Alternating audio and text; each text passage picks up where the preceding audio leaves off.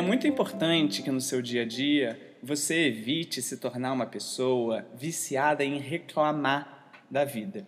Porque a palavra reclamar, ela significa clamar.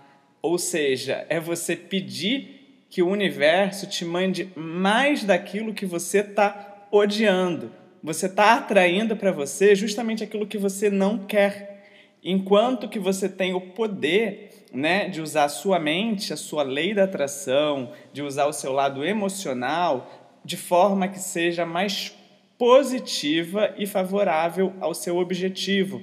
Ou seja, ao invés de reclamar, você pode agradecer, né? Agradecer diariamente por tudo que você tem de bom na sua vida. Porque a palavra agradecer, ela significa fazer a graça descer. Ou seja, é, você ao praticar um gesto de gratidão, ao agradecer por algo, você faz com que a sua presença se torne um imã, né? O seu corpo ele se torna um magnetismo de atração de coisas boas em sua vida.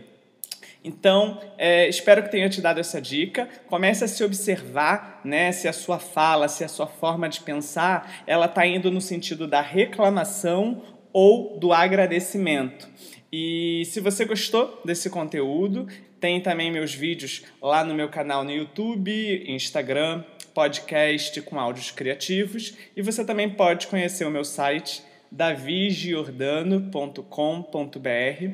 É isso. Obrigado por sua atenção. Espero ter contribuído com mais um conteúdo criativo para o seu dia a dia.